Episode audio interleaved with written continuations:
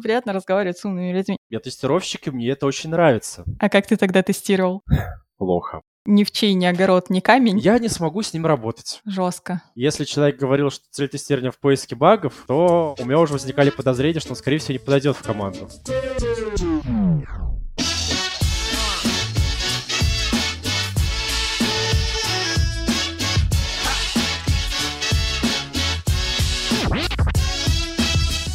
Всем привет! Это новый выпуск подкаста о пути в профессию «Кем я стал, когда вырос». Меня зовут Инна, я ведущая этого подкаста, а вместе со мной его будут создавать крутые гости. Люди разных специальностей расскажут о своей работе, разбавляя это полезными советами и локальными мемами. Куда без них.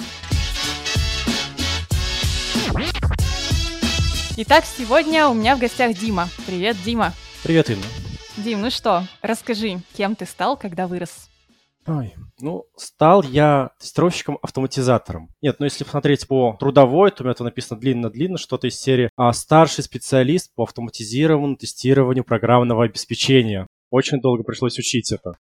На самом деле, следующий вопрос я просто боюсь задавать, потому что там слишком много разных тонкостей, нюансов, и вообще можно рассказывать на эту тему, не останавливаясь полчаса. Я выражусь осторожно. Насколько я знаю, есть много разных типов тестировщиков, и все они тестируют разное и по-разному. Можешь, пожалуйста, постараться рассказать простыми словами, что такое тестирование, какое оно бывает и к какому типу тестировщиков ты себя относишь? Начнем с середины. Какое бывает тестирование? На этот вопрос я нормально ответить не могу, потому что на это идут многочасовые лекции. Поэтому пока этот вопрос опустим. Ну, кратко. Кратко. Ну, для меня очень сильно разбивается, например, на тестирование фронтенда и бэкенда, потому что там совершенно разные подходы, совершенно разные инструменты. Ну и на самом деле, если посмотреть на команды, там видно, работают совершенно разные люди по характерам. Ну, например, у нас, пока мы работали в офисе, это было очень заметно, потому что сидела рядом команда фронтенда и команда бэкенда одного и того же продукта. И то, как вели себя люди, это были абсолютно разные по своему взаимоотношению, внутреннему настрою команды. Да, есть ручное тестирование, есть автоматизированное тестирование. И они отличаются по формату. То есть ручное — это человек приходит и ищет вручную баги, а автоматизированное... Это мы пишем программу, программа что-то выполняет, а потом мы смотрим на то, что она нам выдает в каком-то виде, и делаем на основе этого вывода, есть баги или нет багов. Ага, то есть ручное это приходит человек и ищет баги, а автоматизированное это приходит программа и ищет баги. Ну, Программа не ищет баги. Все равно потом человек ищет баги. Но просто программа за него выполняет действия. А какие? Ну, например, человек приходит, открывает браузер, вводит что-то в командную строку, выполняет кучу-кучу действий и смотрит, что в конце на экране появилась кнопочка или окошко с надписью Success. А программа выполняет ровно все те же действия, и потом просто человеку нужно проверить, что в результате действительно получился Success, ну, программа тогда обычно говорит, что тест прошел. А если тест не прошел, вот тогда нужно идти смотреть, что появилось в конце, либо не появилось. Ну и вот там начинается как раз поиск того места, где все сломалось, написание бага, общение с программистами и выяснение вообще, как все должно себя вести. Но это уже достаточно длительный процесс. В общем, если смотреть, то есть получается, что автоматизированное тестирование, оно отличается от ручного, что все рутинные задачи перекладываются на программу, а человеку остается только уже те задачи, где нужно подумать, а не выполнять одни и те же действия каждый раз.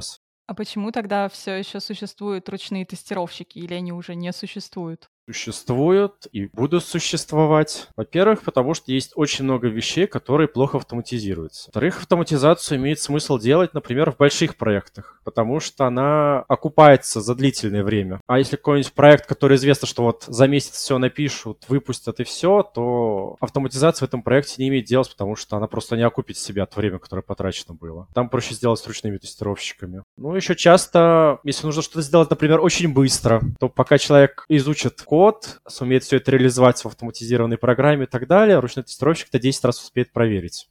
Логично. Получается, тестирование — это, в принципе, поиск багов. Типа где угодно, оно имеет кучу сфер и направлений. Нет, это не поиск багов. На самом деле, я когда спра... Очень мой любимый вопрос, что такое тестирование. Я когда собеседовал людей в команду, я всегда задавал первый вопрос. В чем цель тестирования? Если человек говорил, что цель тестирования в поиске багов, то у меня уже возникали подозрения, что он, скорее всего, не подойдет в команду. Потому что цель тестирования — это проверить, что программа работает так, как от нее ожидают. А поиск багов — это немного другая задача. В любой программе есть баги, но просто часто эти баги... Это фичи.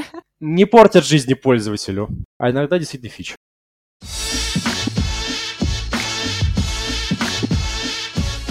Ты сказал, что ты работаешь в компании Intermedia. Сказал же? Я не помню, но я работаю в команде Intermedia. Я точно это сказал. Так вот, почему-то я всегда думала, что вы делаете переводчик или что-то вроде того, связанное с э, языками. Ну, видимо, меня как название впечатлило, но на самом деле это не так. Даже не близко. Чем вы вообще занимаетесь? Тримедиа делает продукты для малого и среднего бизнеса, которые все объединены в такую единую инфраструктуру. То есть там мессенджер, телефонные звонки, различные фичи, которые нужны всяким колл-центрам, например, voice меню, синхронизация файлов, видеоконференции и вот это вот все вместе, что какой-нибудь человек, у которого есть небольшой штат, там 10 человек, и он не хочет нанимать каких-нибудь админов, он приходит к интермедиа и говорит, а сделайте так, чтобы у меня все работало, и телефония, и мессенджер, мессенджеры, все-все-все, платит денег, а ему делают так, что все хорошо работает. И все при этом работает в одной инфраструктуре. Вы занимаетесь таким объемным продуктом, то есть он, по твоим словам, может очень много. А каким конкретным направлением или какими конкретно проектами именно ты занимаешься на работе? То есть ты можешь простыми словами рассказать о какой-нибудь из задачек, над которой ты, например, сейчас работаешь? У меня есть два больших проекта, которыми я занимаюсь сейчас. Оба проекта относятся к бэкэнду. Один относится как раз к бэкэнду телефонии, это чтобы все телефоны звонили. А второй относится к бэкэнду мессенджера. И вот с бэкэндом мессенджера я как раз в основном работаю. Последнее, что я делал, это у нас появилось сравнительно недавно в нашем мессенджере фича, что можно отправлять различные эмоции на сообщения собеседников. И я как раз занимался автоматизацией тестов на отправку этих эмоций. Ну, то есть мне нужно было изучить API, который добавился в сервер, реализовать его в нашем тестовом клиенте и потом, используя тестовый клиент, написать сами тесты. Давай теперь вернемся к истории именно о твоем карьерном пути. Вот прямо от начала и до текущего момента. Задам первый вопрос, наверное, самый главный. Почему именно тестирование? Когда вообще ты понял, что ты хочешь стать тестировщиком? На самом деле у меня не было момента, когда я понял, что я хочу стать тестировщиком. Изначально я хотел быть программистом, но для программиста мне не хватало знаний, поэтому я пошел в тестирование. А потом внезапно в какой-то момент я осознал, что я тестировщик, и мне это очень нравится. Поэтому у меня не было момента, что я хочу стать тестировщиком. У меня был момент, когда я осознал, что я нашел то, что мне нравится, и я уже этого достиг. Обожаю людей, которые любят свою работу. А сколько ты уже работаешь? М, получается, 10 лет. Вот это стаж. Обычно как-то все думают, что тестировщик — это такая проходная профессия в IT. Часто еще бывает такое, что люди говорят, вот я там сейчас узнаю, как в IT что работает, а потом уже доучусь на нормального разработчика. Но ты остался в тестировании так надолго. Тебя вообще не тянет в разработку? Нет. Ну, то есть, можно сказать, что частично я занимаюсь какой-то разработкой. Все равно очень много из задач, которые относятся чисто к тестированию.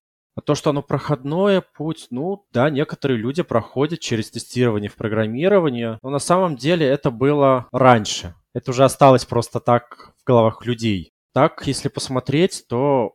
Ну, как человек, который ведет собеседование, я могу сказать, что хороших тестировщиков на самом деле мало. И они достаточно сильно ценятся. И их искать приходится достаточно долго. Ну, в том числе потому, что все люди считают, что тестировщиком быть скучно, неинтересно, и сразу пытаются уйти в разработку какие-то моменты, когда мы искали людей, я хотел и говорил, что я согласен взять любого джуна, лишь бы у него был мозг, его можно было бы обучить. Супер важная мысль сейчас была, поэтому джуны, идите учиться.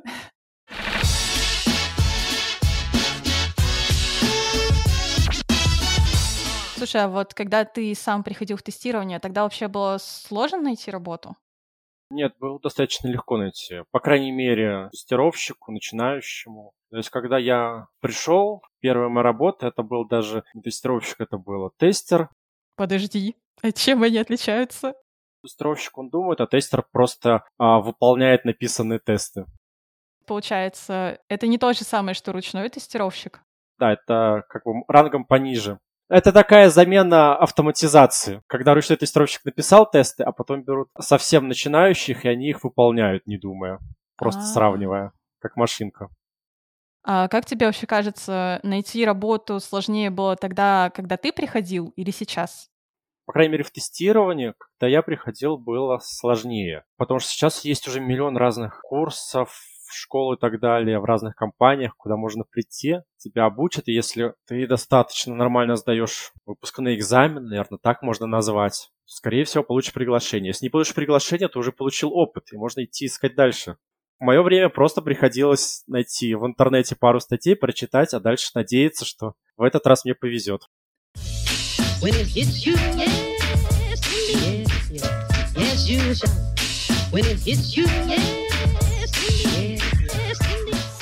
Ну что, теперь вопрос, которого я ждала прям с самого начала выпуска.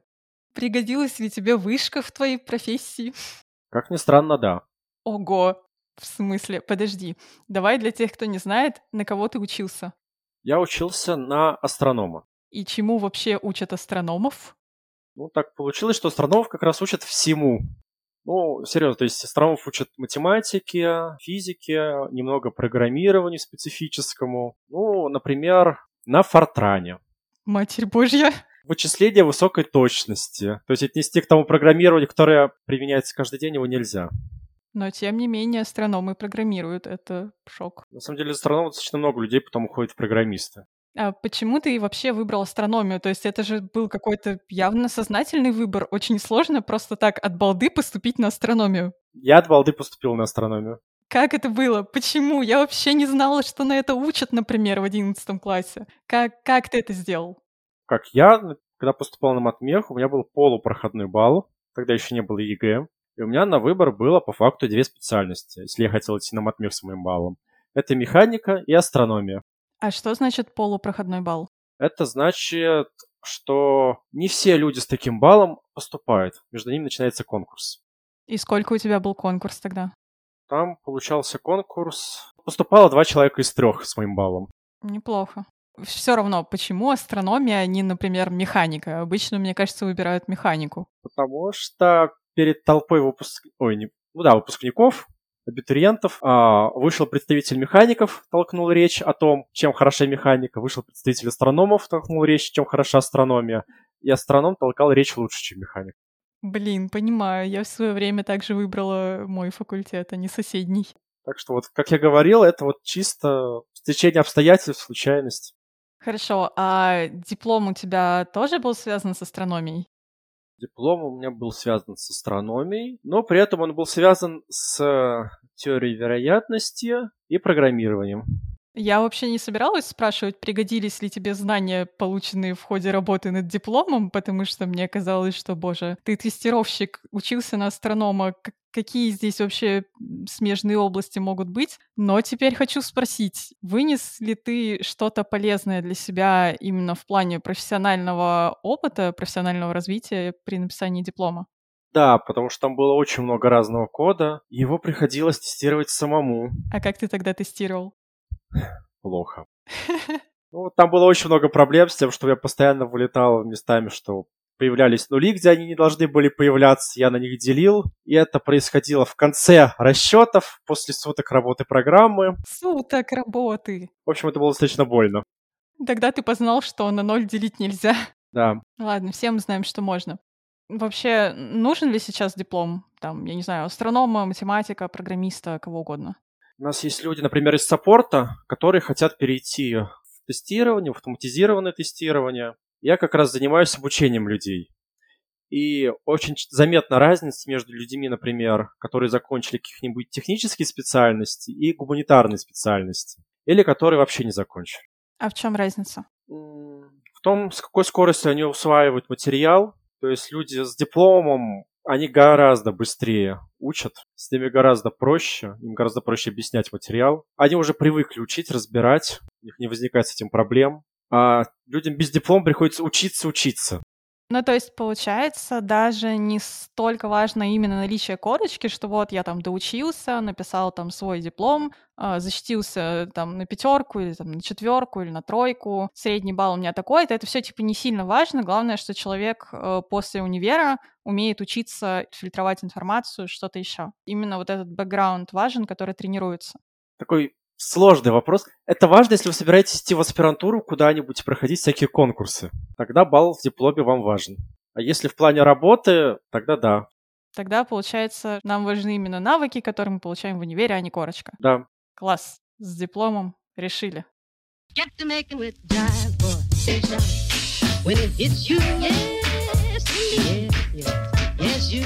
Я знаю, что интермедиа — это не единственное место работы в твоей карьере. Расскажи, пожалуйста, в каких компаниях ты вообще работал и в каком порядке? Начал свою карьеру в компании, которая называется Etno Software. Маленькая компания, которая как раз занимается аутсорсингом. Я написал различные программы для торговли на бирже. Это компания, в которой я работал тестером. И постепенно разбирался, как в целом работает тестировщик, как работает IT в целом, и поднабирался немного опыта.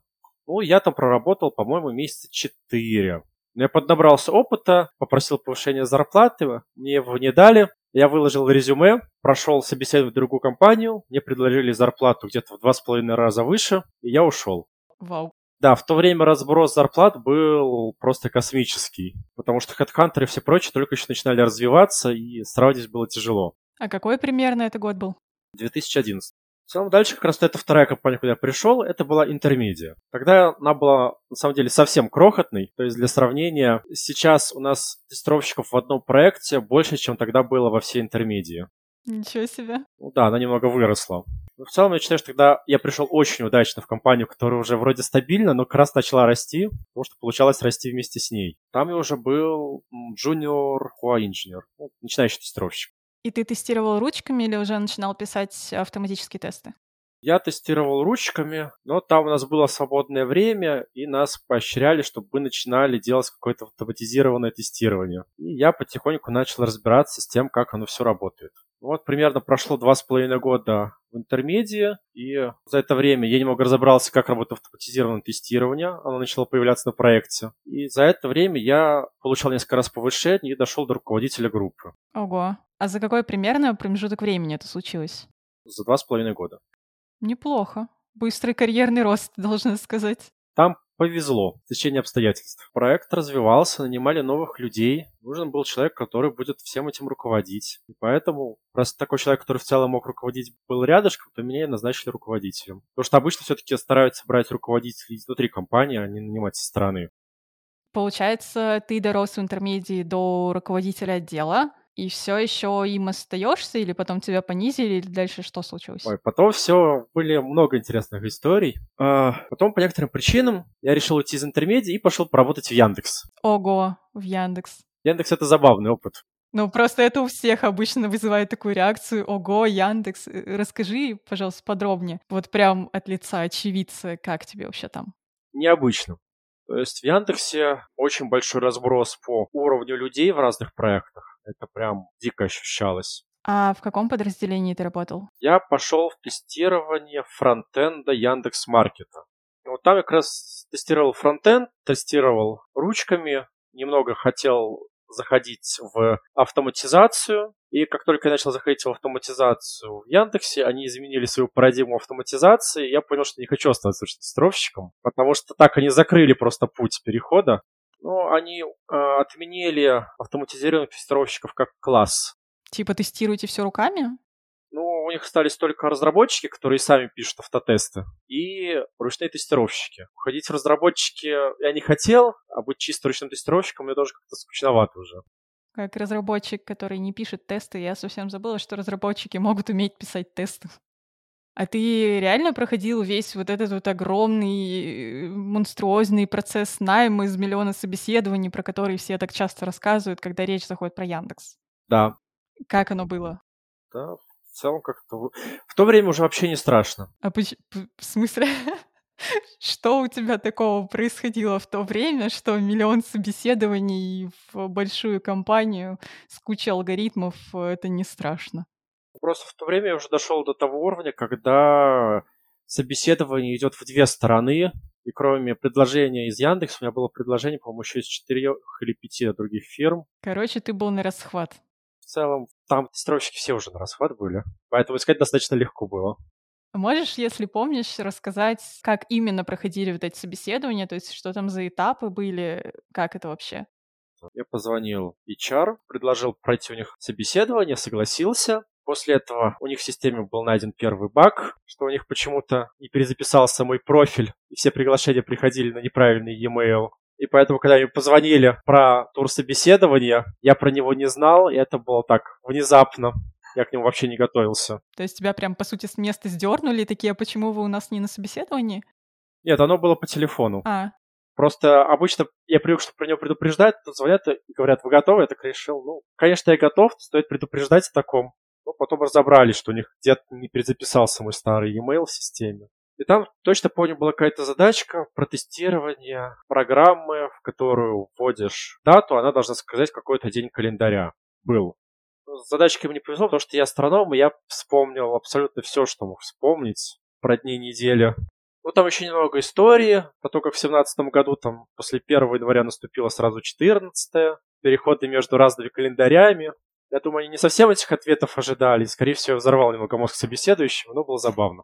Возможно, был второй тур, но я как-то его напрочь не помню. Но, скорее всего, он был. Потому что потом уже был третий тур, когда я общался с руководителями разных групп Яндекс Маркета. Для того, чтобы они описали свои проекты и пообщались со мной, чтобы понять, хотят ли они меня видеть в своем проекте конкретно. Ну, вот выбрал фронтенд Яндекс.Маркет, потому что мне стало интересно попробовать фронтенд, поскольку столько времени тестировал бэкенд. Какое-то время там поработал. а, то есть на этом собеседования закончились, то есть ты выбрал проект и все. Да, да, я пошел там работать. Ну, там еще пообсуждали зарплаты. Хорошо, когда есть несколько предложений, можно при помощи этого немного набить себе зарплату повыше. Говоря, что в другом месте мне предлагают больше. Удобно, когда ты востребованный специалист. Все будьте как востребованные специалисты, тогда вам будут платить много денег. Угу. Вот после всей этой истории с автоматизированным тестированием в Яндекс.Маркете я решил, что надо уходить и ушел в компанию Dino Systems. Там, на самом деле, я проработал всего два месяца. Там я попал в проект, который мне очень напоминал работу в интермедии. Так сложилось, что те факторы, за которых я решил уйти из интермедии, исчезли, и я решил вернуться. Возвращение в целом было простым достаточно. Там было просто написать человеку, который стал после меня руководителем, что «Привет, а не хотите ли вы меня снова видеть?» Мне сказали, что хотим, и в целом это было все собеседование. А получается, сколько времени прошло между тем, как ты ушел из интермедии, и ты пришел обратно в интермедию? Наверное, где-то года два. Сходил погулять на два года, вернулся. Кстати, у американских коллег это вообще не вызвало никакого удивления. Оказывается, есть такая достаточно вполне себе практика, что иногда люди уходят, смотрят на другие компании, работают там, а потом возвращаются. Вот в интермедиа вернулся снова как ручной тестировщик. Уже не руководитель, уже просто там старший, ведущий, я не помню. До сих пор не до конца понимаю разницу. И там дальше начался опять карьерный рост, внезапный, быстрый и так далее. Когда через год я уже стал руководителем группы автоматизированного тестирования, и был этим руководителем, по-моему, года два, если я не ошибаюсь. Вот я занимался, сам писал автотесты, занимался планированием тестирования, занимался планированием нагрузочного тестирования. А в какой-то момент я понял, что как-то от всего этого слишком устаю, и руководить мне не так нравится, как самому работать с продуктом. Ну и как бы зарплаты просто старшими специалистами все равно будет хватать более чем со всеми моими хотелками. Поэтому почему бы не попросить понижения? Это так странно звучит. Как, как на это вообще отреагировали твои коллеги или твой руководитель, хотя ты сам был руководителем? Ну, в общем, человек, к которому ты пришел с этим вопросом. Вначале меня очень долго убеждали не получать понижения, потому что тем, как я руководил, были достаточно довольны, задачами справлялись. Вот через некоторое время, когда я сказал, что вот все уже, я уже устаю слишком сильно, на мой взгляд, вот и говорили, что сейчас ищем мне замену, как находим замену и передаю дела, и получаю понижение. И вот какой 21 год я уже работал просто как старший специалист. Ну и в целом я очень доволен тем, что я это сделал, потому что для меня казалось работать с продуктом гораздо интересней, чем руководить. Да, такое случается. Я тоже знаю истории, когда люди с постов руководителей уходили именно обратно в разработку или там, как ты, да, обратно в тестирование. Ну, в общем, на ступеньку ниже. Нас есть люди, например, которые, для примера, девушка, которая пришла вместе со мной в интермедию, ну, примерно в одно и то же время. Она была тестировщицей, потом стала а, проект-менеджером, а потом из проект-менеджеров она ушла в разработчики.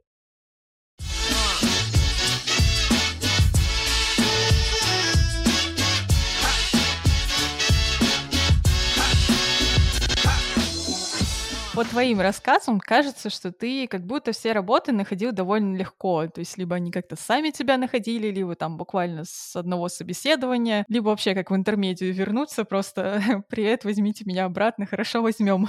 И я у тебя сейчас хочу спросить, как у человека, у которого довольно богатый карьерный опыт, в принципе, какие сейчас есть точки входа в профессию тестировщика вот для начинающего? То есть человек решил, что я хочу быть тестировщиком. Какие у него есть варианты? Ну, как точку входа в тестирование я очень рекомендую Яндекс. Я не знаю, конечно, что у них конкретно сейчас с программами обучения молодых тестировщиков, но обучать до уровня джуниора в Яндекс умеет вообще великолепно. И у них достаточно много этих программ. Ну и вообще, молодому специалисту вот в Яндексе работать замечательно. Ну, я просто могу сказать, потому что я это видел изнутри, и могу сказать, как их учат. Ну и в целом там очень много общения с разными специалистами, поэтому можно достаточно много чему научиться. Но вообще нужно, можно просто вбить различные стажировки в поиск. В Питере очень много разных фирм, которые делают такие стажировки. Но стажировка это, по сути, один путь. А можно ли, например, пройти какие-нибудь онлайн-курсы, там, платные или бесплатные, не суть важно, их же сейчас куча, и пойти устраиваться на работу? Для тестировщика такой вариант работает?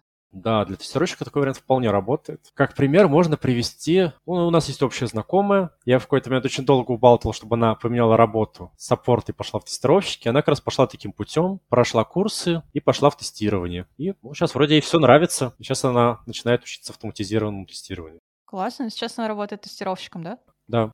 Мне еще кажется, в каком-нибудь ИТМО еще наверняка есть программы, именно там какие-то бакалаврские или магистрские по тестированию. Как тебе кажется, вообще это, ну, стоит того? То есть стоит отдавать, не знаю, вузу 4 года, учиться на тестировщика и потом выходить и идти работать тестировщиком? На ручного тестировщика, я думаю, не стоит. Потому что там гораздо больше нужно практического опыта. Там как раз, чтобы появилось какое-то ощущение, ну, чувство, когда есть... Ты понимаешь, что вот если я сделаю так, оно точно не будет работать. В какой-то момент, когда много-много поработаешь, оно появляется. Уже начинаешь предсказывать, где программисты могли допустить ошибку. А для автоматизированного тестировщика это точно стоит. Потому что по своему опыту могу сказать, что временами я чувствую, мне не хватает базовых основ. Вот я их не учил, и временами очень сильно их не хватает. А ты их не учил, потому что не преподавали или потому что ты их не учил?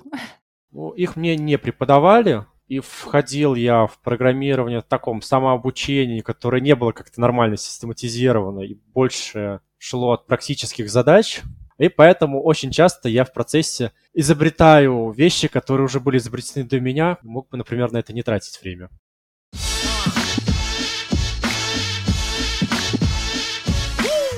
В любом месяце самые приятные дни — это дни, когда нам приходит зарплата. А в нашем подкасте самая приятная рубрика — это рубрика, где мы обсуждаем зарплату. Э, я, на самом деле, должна тебе признаться, в прошлом выпуске уже у нас случилось некоторое палево. Видимо, есть люди, которые могут зарабатывать больше 300 тысяч. Для меня это, на самом деле, немножко бдыщ. Ну, у нас с тобой есть друг, который получает больше 300 тысяч. А, я спрошу у него. Поэтому скажу, что мы в выпуске с Аленой тогда еще обсуждали зарплаты фронтенд-разработчиков через призму исследования Хабра. Я посмотрела это же исследование, там взяли 10 тысяч зарплат людей из разных IT-специальностей и свели это в красивые графички. И, в общем, по тестировщикам они выдают вот такие результаты. Средняя зарплата тестировщика в Москве около 130 тысяч. В Питере она примерно около 107 тысяч и где-то около 70 тысяч в регионах. Это вот супер усредненный тестировщик. Ну, должна тебя порадовать, по тенденции зарплаты тестировщиков, кстати, почти везде растут, в отличие от зарплаты фронтенд-разработчиков, которые в Питере падают. Я не очень рада этому факту. Но все равно, как будто бы, особенно вот в регионах заметна разница, в среднем это меньше на 20-30 тысяч, чем у разработчиков. Насколько вообще это похоже на правду? Я думаю, это похоже на правду. Но тут стоит учитывать, наверное, что там вместе сложили, например, ручных тестировщиков, тестировщиков-автоматизаторов. Потому что обычно у тестировщиков-автоматизаторов зарплата немного выше, чем у ручных тестировщиков. Ну, даже не немного. На самом деле, тестировщик еще очень сильно прыгает в целом зарплата в зависимости от проектов, но может отличаться, например, у ручных и автотестировщиков раза в полтора зарплата. Ну, то есть, если они ну, примерно вот с одним уровнем опыта по количеству лет, примерно вот одна должность по старшинству, то зарплата может отличаться раза в полтора все равно. Потому что хороший автотестировщик должен иметь примерно все, что имеет ручной тестировщик, плюс еще программировать. Но, в принципе, это отражает реальность. И даже то, что зарплаты меньше, чем у разработчиков, тоже отражает реальность. Да. Ну и опять же подчеркиваю, что у автоматизированных тестировщиков зарплата примерно такая же, как у программистов. А вот у ручных тестировщиков, да, она часто поменьше. Yes, you, you Рубрика «Баечки».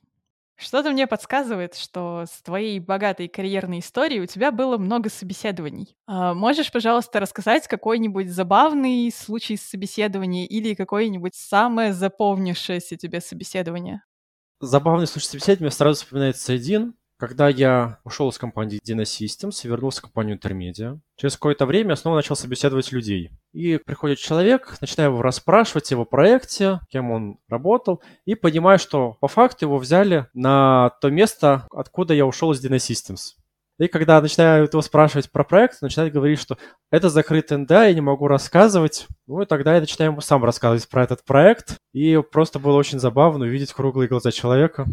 Нет, ну я потом сказал, что его взяли просто на мое место, но это немного выбило человека из колеи. Но как собеседование закончилось успешно? Нет, мы решили тогда его не звать к себе.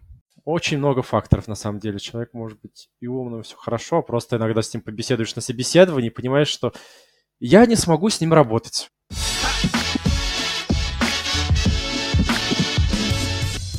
Так, ну и теперь настало время кринжовеньких историй. Давай-ка скажи свой fail, за который тебя не уволили. Хм, вот честно, я не смог вспомнить.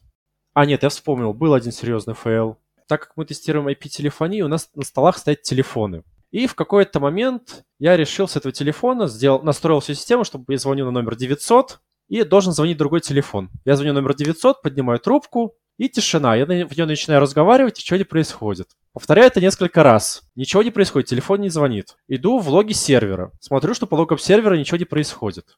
Ну, в итоге выяснилось, что у телефонов Cisco есть встроенная программа, где 900 по умолчанию. Это телефон находит все телефоны Cisco в подсети и шлет на них такой инвайт, что они начинают работать как громкоговорители.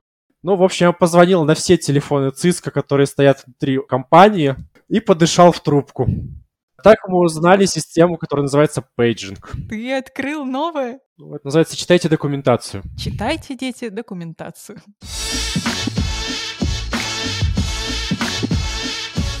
А сейчас я торжественно объявляю, что тебе выпала невеликая правда, но, тем не менее, честь открыть словарик профессиональных терминов. В каждом выпуске гость будет приносить самое часто используемое слово из своей профессии и давать к нему какое-то краткое определение простыми словами, чтобы поняла даже моя бабуля, например. Поэтому давай сейчас у тебя одно слово, которое чаще всего на работе употребляют тестировщики. Наверное, у меня это слово требование. Потому что, ну что такое требование? По факту это описание того, как должна работать программа. И вся работа тестировщика строится как раз от этого описания. Потому что мы берем из этого описания, из требований, то какой результат мы должны получить после того, как программа отработает. То есть требования для тестировщика — это не повысить тестировщикам зарплату, а кнопка должна открывать новое окно. Кнопка должна открывать новое окно, в этом окне должны быть какие-то записи и так далее, и так далее, и так далее. Подробное описание всего происходящего. Кнопка должна повышать тестировщикам зарплаты. Если сделать такую кнопку, я буду рад на нее нажимать почаще.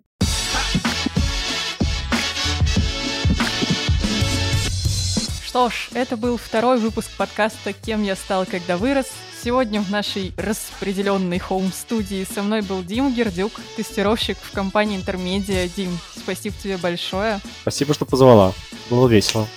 Теперь, я надеюсь, профессия тестировщика стала менее загадочной и более интересной для тех, кто нас слушает. Я буду безмерно рада, если этот выпуск кому-то поможет найти себя и работу мечты. Подписывайтесь на подкаст «Кем я стал, когда вырос» на всех площадках, где можно слушать подкасты. А если не можете где-то подписаться, пишите мне или в отзывах. На этом все и ура!